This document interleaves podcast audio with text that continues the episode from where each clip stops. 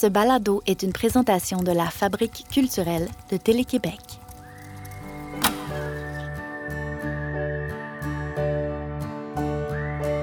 On est en 2021. Je suis dans un studio à Télé-Québec.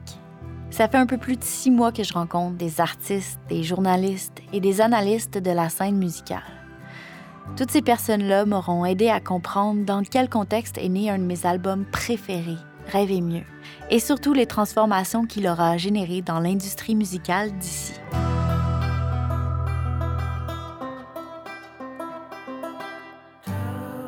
Après avoir réfléchi à tout ça, je pense que c'est pertinent de s'asseoir avec l'artiste à l'origine de l'œuvre, Daniel Bélanger. Vingt ans après la sortie de Rêver mieux, Bélanger continue de se transformer musicalement. Il a signé les trames sonores de deux films de Luc Picard, composé la musique de deux musicals de Michel Tremblay. Il a lancé un disque rockabilly, un autre à saveur soul et Paloma en 2017, qui lui a valu le Félix de l'album de l'année au Gala de la Disque. Et plus récemment, c'est l'album orchestral Traveling qui nous a permis de découvrir une toute autre facette du grand artiste qu'est Daniel Bélanger.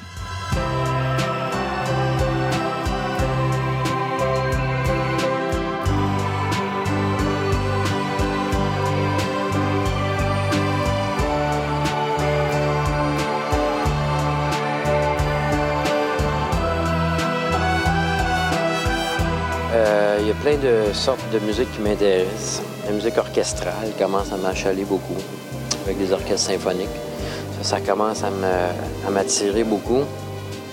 J'aime pas beaucoup refaire deux fois la même affaire. Euh, mais comme je peux présumer de rien, ça dépend toujours de l'inspiration. Si je commence mon album, mon prochain album dans un an, dans quel état je serai, qu'est-ce que j'aurai entendu, euh, je ne sais pas.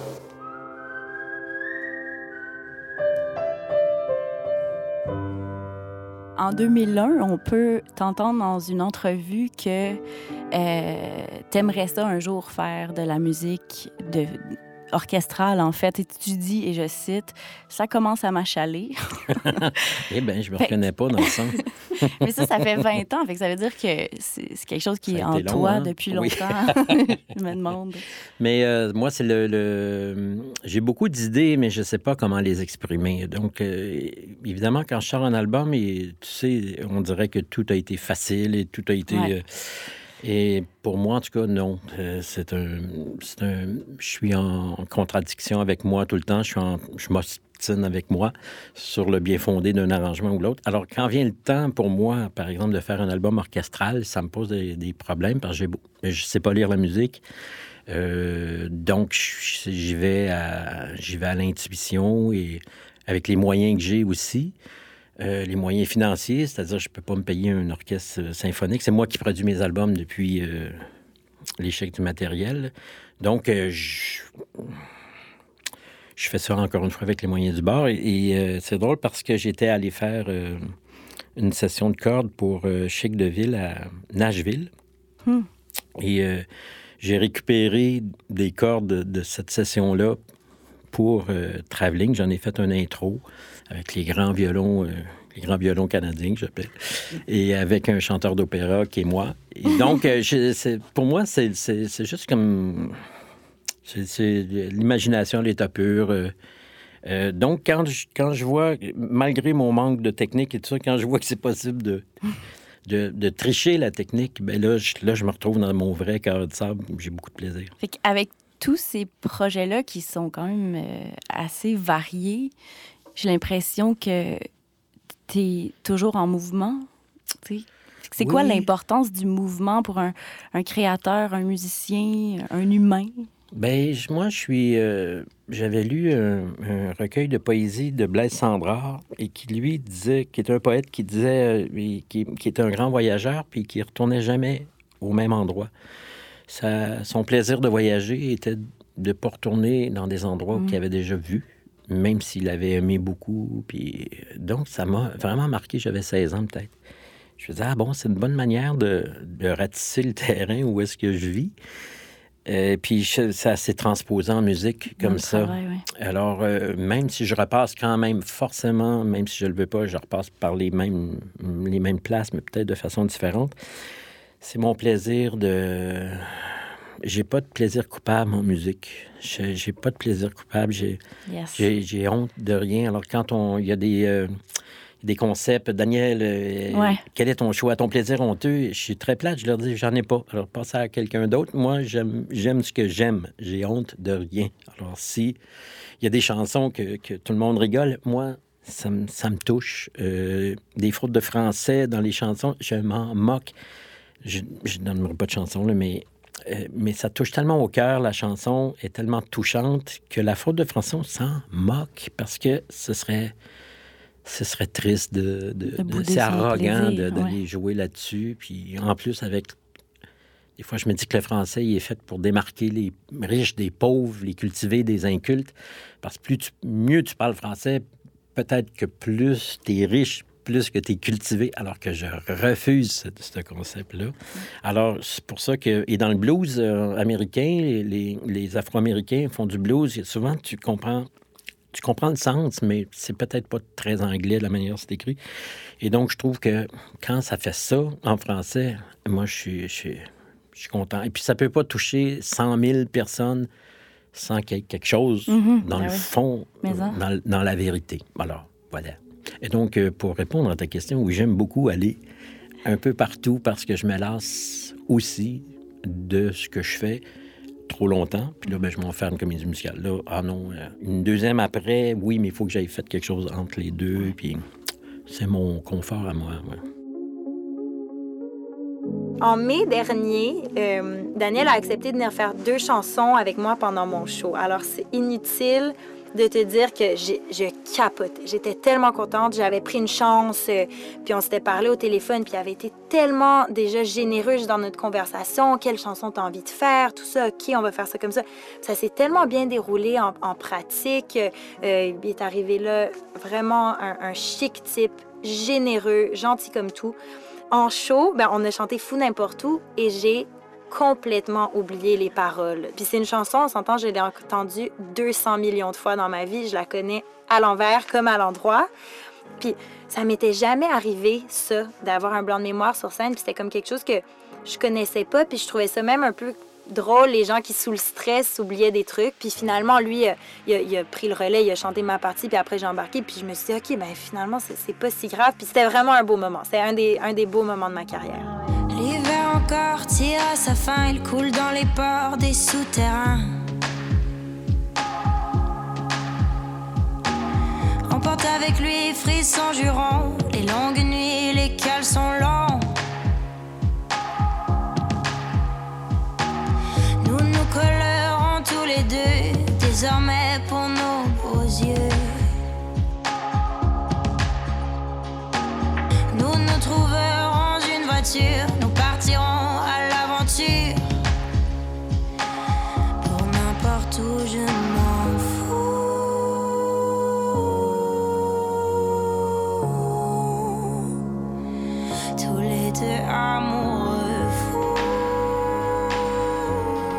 Tu aussi collaboré avec plusieurs artistes de la nouvelle génération, entre guillemets. Euh, on pourrait commencer par Charlotte Cardin. Charlotte Cardin, oui, que j'ai rencontré la première fois. J'étais le mentor d'Ariane Moffat à la voix. Un rôle que j'avais accepté amicalement, sans trop savoir. Et je pense que c'est la cohorte de, Charlotte euh, cette année-là. Et euh, était toute timide. Puis moi, quand les gens sont timides, ça, ça me rend timide aussi. Je suis pas le seul, j'imagine. Et donc, euh, on s'est- on s'était parlé peu, pour ne pas dire pas beaucoup. Et j'ai même pas eu le temps de voir ce que je vois en elle aujourd'hui. Euh, beaucoup de talent, mais dans l'émission de télé, c'est une drôle d'affaire, c'est la voix, participer à ça. Donc, j'étais un peu dérangé par toute la technique et le mouvement du plateau. Et euh, c'est après, ou en tout cas pendant, que j'ai appris qu'elle aimait ce que je faisais.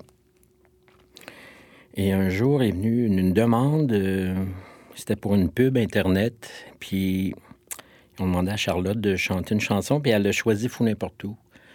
Donc, j'ai eu la demande si je voulais le faire, si je- je donnais la permission de le faire. Je dis, ben oui, certainement. Mais je voudrais quand même écouter ce qui va arriver. Puis ce qui est revenu était vraiment. euh, ça me plaisait beaucoup, mais vraiment beaucoup. Mhm. Et le fait, puis ça, ça fait jaser. Puis je, suis- je suis très flatté de l'entendre chanter fou n'importe où. Je, trouve que c'est une belle interprétation de, Oui, de, mes, euh, de mon catalogue. je, je suis vraiment d'accord. Je l'ai écouté beaucoup fort, très fort. Vrai? Ouais. Ah oui, Elle vient me vraiment. chercher. euh, Qu'elle a fait avec Cree, qui est un, avec qui j'ai travaillé après, Oui. quelques années après. C'est une la collaboration. pièce Signal, oui. Oui, Signal. Et euh, ça aussi, ça a été euh, facile. J'aime ça, ça me... Ça me... Ça me, ça me- ça me donne de l'air frais. Ça me donne. Puis je suis flatté. Je, je peux pas, euh, je peux pas dire le contraire quand euh, les plus jeunes euh, viennent me voir puis me demandent de collaborer. Je, je suis flatté parce que je j'ai jamais l'impression d'être dans leur monde à eux, de correspondre à leurs ambitions puis à puis en vrai innocent, en vrai innocent, j'ai, euh, je pense plus aux albums, je pense plus à l'influence que Rêver mieux a pu avoir sur une génération ou une autre. Puis euh, c'est toujours une surprise quand euh, j'ai des demandes de, de collaboration d'une, d'une génération qui est bien après la si mienne. tu savais. Mhm. ouais, ouais. Fait que euh, c'est des cadeaux pour moi. C'est des, des, des, des, des vrais beaux cadeaux euh, de gâteux, je dirais. Sais, je, je me sens gâté, puis je me sens comme Ah, c'est le fun, c'est chouette de, de- Autant moi, je voulais faire partie d'un fil euh, conducteur dans la musique québécoise. Ben, de faire partie de, des plus jeunes en- qui veulent aussi faire partie d'une histoire de la musique Mhm. ça me fait, ça me fait, je, je- je trouve ça beau. J'aime, ça. Les choses qui se mélangent. Oui, tout à fait. Puis des visions différentes. Ça me fait du bien parce que ça me fait voir d'autres, d'autres pays. Il y a aussi beaucoup d'artistes qui reprennent tes chansons, euh, Salomé Leclerc, Marie-Pierre Arthur. Quand t'entends ces nouvelles versions de tes, de tes chansons, qu'est-ce que ça vient de faire? On est toujours au niveau de la flatterie parce que je me, je me, je- mon profil est fait en, fait en sorte que je pense toujours que les choses meurent long- après que je les ai faites. Et puis que c'est comme une déformation professionnelle aussi, que je me remets sur le projet suivant. Mhm. Puis que ce qui est passé, plus personne s'en souvient. Puis je, je- je suis faite comme ça, Dans le mouvement, à tort ou à raison. Mais en tout cas, je, toujours un peu la tempête. Et, euh, et quand, euh, quand j'entends des, des, des versions de mes chansons, je suis... je- J'adore ça, j'adore ça parce que je, c'est ça, c'est c'est ma chanson, c'est mon cerveau filtré par un autre cerveau. C'est une éclosion d'autres choses que, tu sais, quand on écrit des chansons, tu le sais, on essaie de tout contrôler, mais non, on contrôle ce qu'on aura contrôlé. Et tout ce qu'on contrôle pas, ben, là, quand quelqu'un d'autre prend notre chanson, et ça part d'un autre bar. J'adore ça. C'est de la vie. C'est juste la vie. C'est la vie qui continue. C'est très optimiste comme, comme, euh, comme processus de prendre une chanson, Ouais. de la refaire. Il y a quelque chose, c'est- je sais pas, ça. C'est- Ça fait de l'ébullition. Ça grouille. Puis je me dis, ah, mais si quelqu'un la rechante, c'est que l'idée est encore, c'est encore touchant pour la personne qui le reprend. Il y a, fait que pour moi, c'est la, la grosse vie, c'est la vie, c'est la, c'est la- la manifestation de la vie de, de ce que je fais, de, de mes chansons. Tu me demandes qui je suis. En 2020, un collectif d'artistes mené par le percussionniste Liu Kong A a repris la chanson Rêver mieux pour célébrer la diversité culturelle du Québec. On a voulu donner un autre sens aux paroles Tu me demandes d'où je suis, je suis de n'importe où. J'ai rencontré la comédienne et metteur en scène Inès Talby, qui a été très active dans ce projet. Ben, on se rend compte depuis longtemps qu'il y a comme une espèce de parole qui existe euh, du fait qu'il manque de diversité dans, dans nos shows, dans notre télé, dans nos médias. Puis à un moment donné, j'ai l'impression que Liu, en fait, euh, a été interpellé par ce manque-là sur le fait qu'on en parle, on en parle, on en parle, mais qu'il n'y ait pas d'action, puis qu'il n'y ait pas de projet qui, qui tendent la main. Puis c'était un moment euh, dans la vie, en fait, dans la société, qu'il y a eu des confrontations racistes très fortes et euh, des propositions de, de grands événements où est-ce qu'on s'attendait à ce qu'il y ait plus de représentativité et que les événements avaient manqué le train. tu sais. Puis en même temps, dans le rapport de représentativité, il y avait aussi ce besoin-là de faire quelque chose de doux et de, lumineux avec euh, des gens racés, parce que là, on était dans de la violence puis de la haine. Fait qu'il y a eu cette envie-là de partager une chanson qui est aimée de plusieurs générations, qui est importante, qui est intemporelle, qui parle de demain, d'un espoir de demain. Tu me demandes comment je vais. Je vais dans une vieille auto. Tu me demandes où j'irai. J'irai là où il fait chaud. La chanson Rêver mieux a été reprise euh, l'été passé par euh, une grande diversité d'artistes euh, qui a été menée par le musicien Yukong A Mhm. dans le cadre de l'initiative pour rêver mieux et d'entendre cette chanson-là qui a été recontextualisée 20 ans plus tard. là, on on s'entend que c'est vraiment lui donner un autre sens complètement. C'est un peu ça aussi qui arrive euh, euh, euh, avec, avec les versions des autres personnes, c'est que c'est, ça sort de son contexte et c'est resitué dans le temps présent. Donc, ça prend d'autres, Ouais. d'autres significations. Et euh, Liu Kang est venu me voir, c'est quelqu'un que je connais, qui, on reste dans le même quar- quartier, donc on se voit par hasard à l'épicerie. Et, et il me parlait de, de son malaise, lui, il est d'origine asiatique et de son malaise de, de, de jamais, de jamais se voir à la TV, de jamais voir de, diversité à la télé, de jamais voir personne qui lui ressemble, ou en tout cas qui, qui ressemble à tout le monde, en fait, au monde dans lequel on vit. Et donc, il, il trouvait qu'on était dans un monde très, très blanc.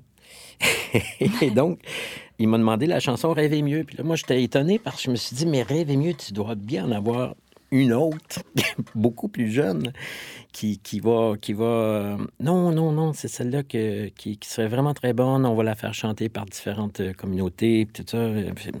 Je suis très confiant que ça va être bon. Je dis, ben OK, euh, fais-la, vas-y. Et euh, il m'a envoyé le vidéo après, puis j'étais vraiment, vraiment... C'est un peu comme un voyage dans les cultures de plein de monde.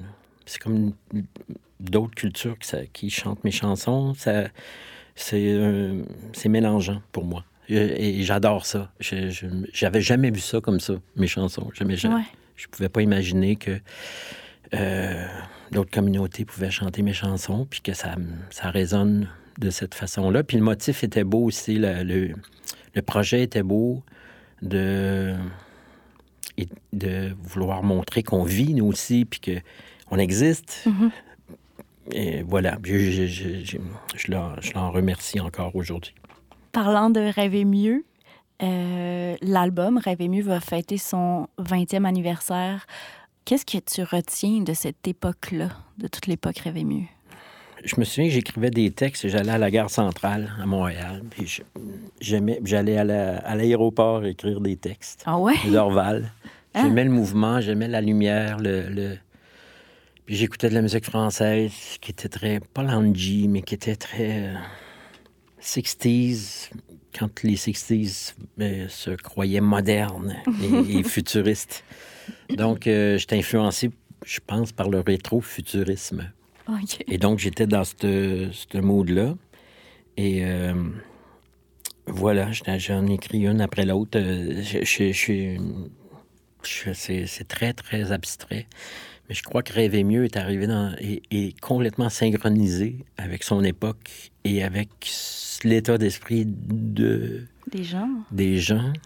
Et il y a aussi que je sortais de deux gros albums qui ont eu du succès, Les Insomniaques, dans les ordres. Ils étaient attendus. Et euh, d'après ce que je vois, il n'a pas déçu.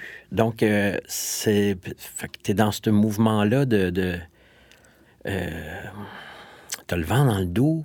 Je me demandais justement, es-tu conscient de, de l'impact que cet album-là a pu avoir, en fait? Pas juste Ben, sur, J'en suis euh, conscient, mais je ne m'étends pas sur cette euh, conscience-là Ouais. parce que ça ça me, ça, me, ça, me, ça me tente pas de devenir quelqu'un qui, euh, qui surfe Ouais. sur ça. En même ouais. temps, je prends mes aplos, hein, je, je- je les accepte et je, je, je- je suis très, toujours très heureux de quelqu'un qui vient me dire que ça a été un, que, que Rêver mieux ou un autre album a été important pour lui ou pour elle. Et je trouve ça d'autant plus précieux que c'est très dur de dire ça à, à quelqu'un sur le vif dans la rue, et peut-être de passer d'un mode très intime avec quelqu'un Mhm. qu'on connaît pas, mais que on sent qu'on connaît, mais qu'on connaît pas. C'est une relation très frustrante avec les, euh, Ouais. les, euh, les gens connus, les, les artistes qu'on qu'on euh, qu'on aime. Donc, euh, j'en suis conscient, mais j'ai l'impression que c'est une zone où je, de par mon éducation peut-être aussi, c'est une zone où je ne prends pas des vacances dans cette zone-là. là. Je, je- je suis vraiment heureux, je, je suis fier, je suis très, très, très fier de, de, de cet album-là. Je suis, des fois, je me dis, mon Dieu Seigneur, comment j'ai fait? Dans le sens, par rapport à moi, j'étais dans un bel état d'esprit. Et pourtant, ça roquait aussi dans, dans ma vie personnelle. Puis euh, c'est peut-être aussi ça qui fait que c'est un mélange de tout, puis euh, la volonté de, de communiquer, de, de- d'initier une conversation avec Ouais. son, son prochain, dans le fond. Ça revient beaucoup, Mhm. les thèmes de, de cet album-là. C'est beaucoup ça, en fait. Je pense que oui, oui. Et donc, ça cause un souci euh, artistique après, parce que tu veux pas recommencer ça. Tu veux pas, tu veux développer cette. euh, moi, en tout cas, je veux développer. euh, je veux pas en faire une recette de, de, Ouais. de ça. Donc, j'essaie de, de développer autre chose en gardant cette chaleur-là sais, de, de- d'intention, je dirais. Alors, des fois ça marche, des fois ça marche moins. C'est la vie.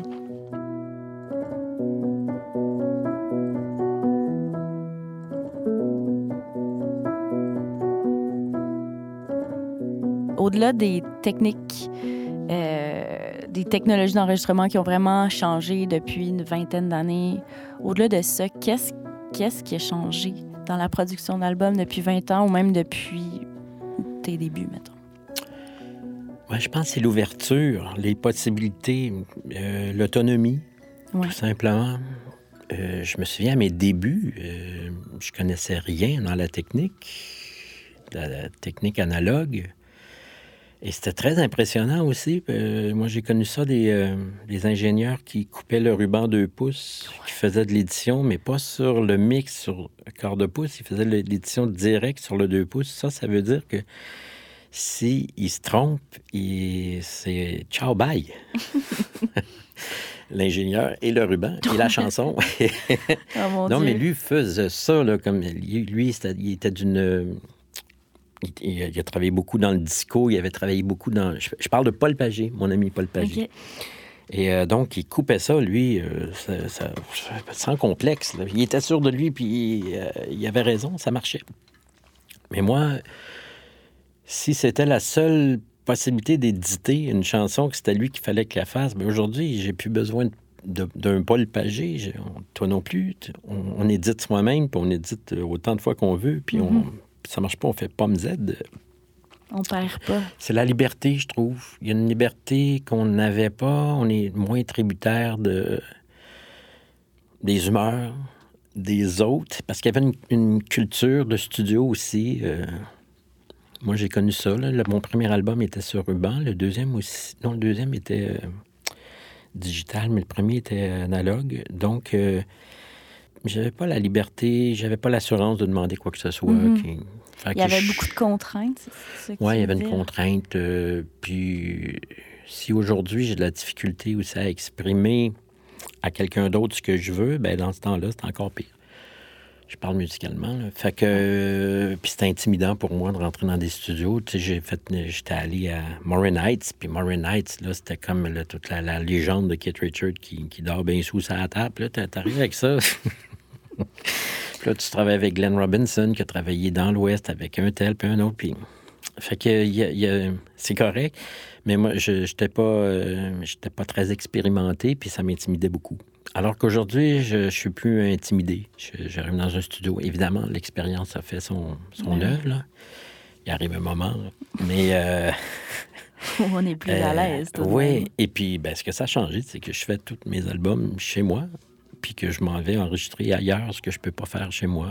La batterie. euh, ce qui demande une, une espèce de petite expertise de, de miking. Ouais. Puis, de, puis ça me fait plaisir de sortir parce qu'arrive un moment, c'est chouette l'autonomie, mais peinturer dans le coin, c'est pas plus fun que. tu comprends? Ouais, ouais, vraiment. Donc, tu sais, t'as beau, tu dis, ah, ça, je vais le faire, ça, ça, je vais le faire. Puis, à un moment donné, tu te rends compte que tu es tout seul, Ouais. que tu fais tout. Il y, a- y y moins de fun avec moins d'interaction. Ouais.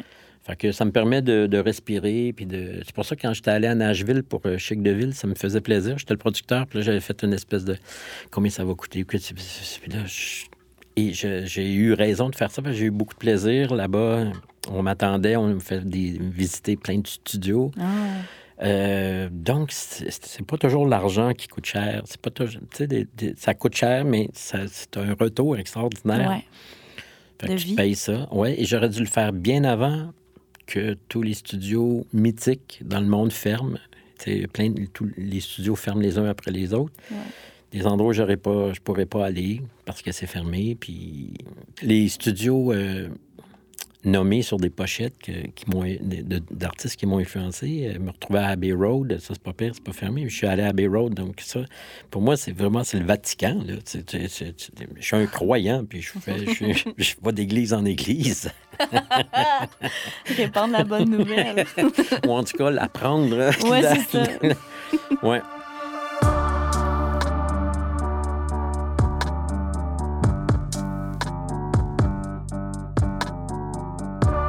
Il y a des choses qui sont revenues souvent quand je rencontrais les collaborateurs et proches de Bélanger.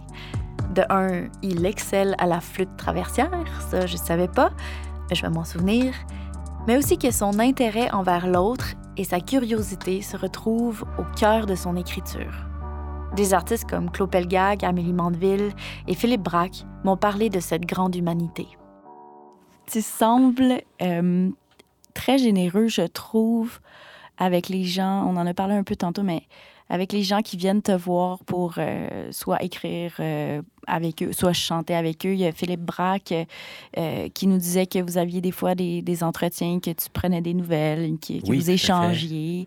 Amélie Mandeville qui t'avait demandé si tu pouvais avoir un regard sur son texte, Oui. que tu avais accepté de le faire. Toi puis moi aussi, on a failli Oui, on a failli. à un moment on va s'en donné. J'aimerais ça. Oui, oui, on va Beaucoup, j'aimerais ça parce que Oui. ça a été un grand, un grand euh, deuil. Oh non! ben non, mais pas. Ouais, je, ouais. Veux dire, je veux dire, je me suis dit, c'était juste pas le moment, mais on a failli faire quelque chose ensemble, juste pour mettre en contexte, avec Qualité Motel. Oui. Euh, et euh, c'était très loufoque. et euh, on avait eu plusieurs échanges, puis c'était un, un bout, c'était un peu euh, plus rock and roll pour moi. c'est ce fait. qu'on m'avait dit. Oui. Ouais, et, euh, et j'étais pas toujours euh, bonne à répondre. Et euh, j'ai senti beaucoup de, de compassion de ta part. Je Mais trouvais que tu étais. Ben, Avec... j'avais, j'avais Daniel Bélanger qui m'écrivait, que j'aimais beaucoup, puis là, j'étais pas capable de répondre parce que j'étais dans un état un peu Ouais. spécial. Puis j'avais trouvé que tu avais fait preuve d'empathie, puis euh, j'ai trouvé ça Dieu. généreux, ouais. J'ai trouvé ça généreux, puis c'est en parlant à tout le monde, puis en me référant à cette, ma propre expérience, j'ai comme, je me suis comme rendu compte que tu étais sûrement sincèrement intéressé par l'autre, par l'humain en fait, puis que c'est ça qui était comme qui qui éclaboussait partout dans la dans ta musique, puis mon Dieu. ben, qui, qui ressortait, ouais, Mhm. puis qui faisait que, en fait, sûrement une des clés de ton succès. Possible, possible. J'aime, je, je, je, je suis pas un exemple hein, de, de- de- de- d'être porté devant, euh, d'aller au devant des autres, puis de, mais il y, a- un truc qui me, ce que je sais, c'est que je sens la solitude de- de- du métier qu'on fait beaucoup. Je le, je le, Et même dans le succès, tu, tu peux, tu peux te sentir tout seul, tu peux te sentir comme de la merde, même dans le succès. là, Mhm. Puis euh, n'importe quel succès, là, je suis sûr qu'il y a des gens qui m'entendent. C'est pas, euh, c'est pas une- c'est peut-être pas une bonne note à un examen qui va changer sa vie puis qui va la- rendre la personne euh, vraiment extraordinaire. Elle va juste dire, Ah, ben, j'ai travaillé. Tu comprends? Donc, euh, j'ai j'ai j'ai beaucoup de d'empathie pour quelqu'un. Donc là, j'avais su aussi que ça rockait dans ta vie. Donc, euh, je... mais, tu sais, tu veux pas... On se connaissait pas. Ben on se non. connaît pas plus aujourd'hui, mais on se connaît un peu plus. Alors, tu veux pas euh, y aller avec les gros, euh, fais attention, à, tu sais, à les conseils? Fait que j'y vais... Tu sais, la chanson dit tout sans rien dire. Je pense que je suis un peu comme ça. Alors, j'essaye de dire des choses sans trop le dire, sans trop être intrusif. Et, euh, et donc, euh, je sais que ça peut être... euh, et moi, j'ai été sérieux, je le déclare aujourd'hui, je vous l'annonce, j'ai été très déçu par mes idoles. Alors, peut-être que les attentes étaient trop, euh, trop fortes, mais euh, j'ai jamais senti beaucoup de... À part quelques, quelques personnes, je peux pas nommer personne, mais il y a une personne que, que, que, j'admire puis que, qui, est- vraiment bien à mon goût. Et euh, pour le reste, je, je- je trouve toujours euh, très compétitif avec moi. J'ai l'impression. Pas facile de laisser de la place, alors que ce sont des gens qui, ont, qui en ont eu beaucoup, beaucoup de succès, beaucoup d'amour, beaucoup d'appréciation, qui sont talentueux, qui sont prouvés qu'ils avaient du talent. Donc, ça ne devrait pas arriver. Et moi, en tout cas, quand j'arrivais, je, je le sentais, je sentais pas que c'était extraordinaire. Et j'en, pas que j'en ai souffert, mais j'aurais aimé, euh, j'aurais aimé avoir une tape dans le dos, euh, une, une meilleure tape dans le dos que j'ai eue de, de- de la génération qui me précède. Et euh, donc, je me suis dit que ça allait pas être comme ça, moi. Je, je- que qu'il y a plein de talents qui s'en viennent et, et que j'en ai eu beaucoup. J'ai eu une grosse part du gâteau. J'ai connu beaucoup de succès, beaucoup d'amour, beaucoup d'appréciation. Et que donc, euh, c'est pas une menace, ceux qui s'en viennent en dessous, puis qu'ils doivent être, qu'ils doivent être un peu, euh, se sentir un peu épaulés, un peu. euh, c'est un classique, hein? Le, le- le plus vieux qui, Ben oui. qui aide le plus jeune. C'est ni plus ni moins que ça. Il m'est arrivé d'être désagréable, j'en suis certain. C'est plus d'une fois. Mais il y a- on contrôle pas tout, puis on arrive tout d'un, on arrive d'un monde des fois, puis que t'engueules quelqu'un, puis ça, sacrément. Ben oui. Mais en général, et c'est pas forcé, c'est pas un projet là, que, que j'essaye de, de- de réaliser, c'est que je, je- je suis un peu comme ça, j'aime, j'aime savoir. Comme par exemple, Philippe, euh, qu'est-ce qui arrive? Euh, Ça va? Chanson? La vie? Ouais. Euh, sans être intrusif. Puis ça fait. ça, il- moi, ça me fait du bien de te prendre des nouvelles. Puis là, j'apprends que, que ça peut faire du bien aussi euh, aux, aux autres. C'est un métier difficile, c'est une situation difficile parce que tu as du succès, donc tu devrais pas te plaindre. Euh, donc, ça, ça- ça te coupe toute, euh, toute critique. Tu peux pas critiquer ton. C'est vrai, tu as du succès. Et euh, donc, quelques critiques que tu pourras faire de ton état, c'est bien mal reçu, avec raison. Alors, dans le sens où. Euh, tu sais, quand quelqu'un te dit euh, c'est la crise économique, je dois vendre une maison, il va m'en rester seulement trois. C'est pas certain qu'il va avoir beaucoup de sympathie de quelqu'un qui est en appartement puis qui cherche un autre appartement puis qui n'en trouve pas. Alors, il faut choisir les personnes qui vont comprendre nos enjeux. Euh, et donc, il ne faut pas être arrogant avec nos, nos malheurs. Je dis faux. J'essaye, moi, de pas être. euh, J'essaye de. C'est un.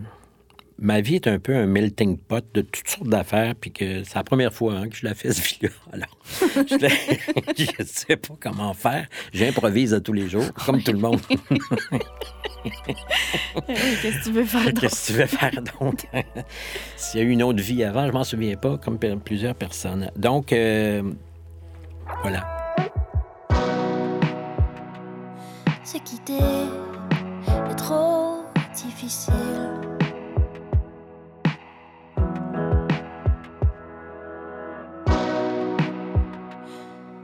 Quitter est trop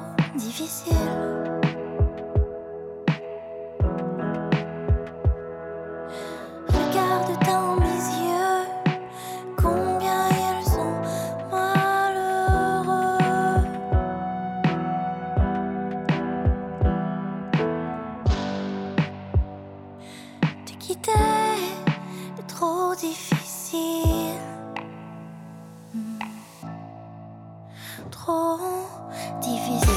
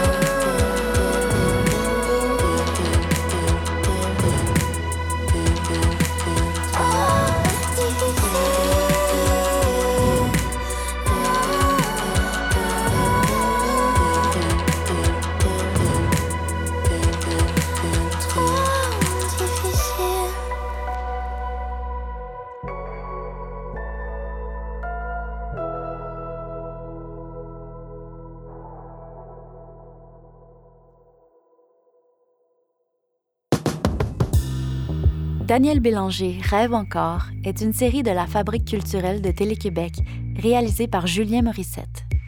Animation Fanny Bloom. Conception et production musicale Thomas Hébert et Fanny Bloom.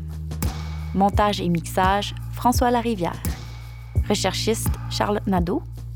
Technicienne de production et coordonnatrice Nadine Deschamps. Édimestre Sophie Richard. Visuel Sébastien Lépine. Merci à Jeanne Dompierre, Esther Théman, François Desrochers, Claire Thévenin, Stéphanie Lorrain, Steven Boivin, Louis-Philippe Roy, Erika Coutu-Lamarche et toute l'équipe d'Audiogramme. Abonnez-vous à Daniel Bélanger Rêve encore sur Apple, SoundCloud ou sur le répertoire de balado de votre choix. Rendez-vous sur les plateformes d'écoute musicale pour entendre ou télécharger l'album Rêve encore. Vous pourrez y entendre les chansons du balado et quelques inédits.